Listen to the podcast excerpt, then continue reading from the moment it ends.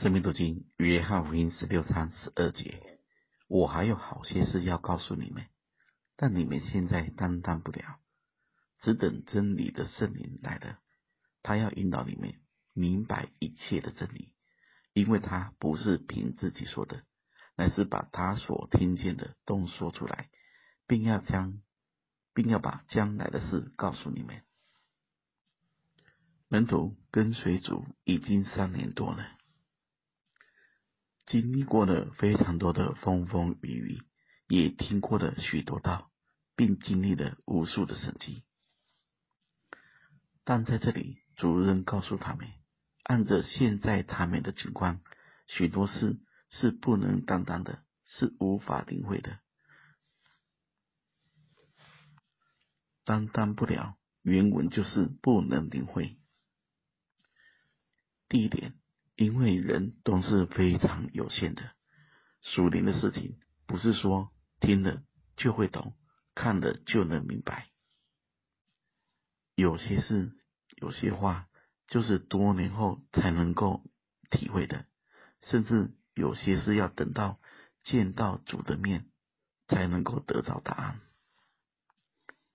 第二点，主的带领是按着他们能够担当的状况。来渐进的启示，大家想，上文主才讲的未罪、未义、为审判，这时门徒们又能够领会多少呢？更何况后面还有好些事。我们大部分蒙恩的情况，都是从神的恩典作为开始的。谁会想到我们追求主？是要得着神的自己，是要活出基督。如果一开头就告诉我们这是唯一的路，谁又能够领会呢？雅各看见的天梯，有神的使者上去下来。这个天梯指的就是主的预表，而它是天梯，就是一步一步的，是有路的。是有一个阶段性的，所以当我们陪伴人时，或引导，或教导，都需要按着对方能够领会的状况，一步一脚印的继续前进。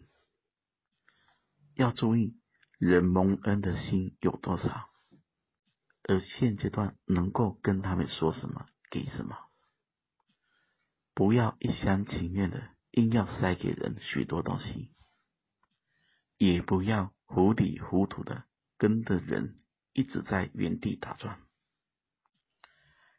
第三点，神的启示带领是没有毕业的，只要还活着，我们就必须不断的心意更新而变化，不要把自己限制在某一个阶段。总是要多而又多，恩上加恩。眼前的美好跟得着，不是要成为将来的绊倒或拦阻，是要让我们更跨前一步。大家要知道，神很大，他是生命的主，也是生活的主。神不可能被人限制在某些神学道理里。也不会被限制在某些经验作为上。我们都不要把神绑在自己狭狭隘的眼光中，总要有一个心愿，不断的前进，让圣灵引导我们进入一切的真理。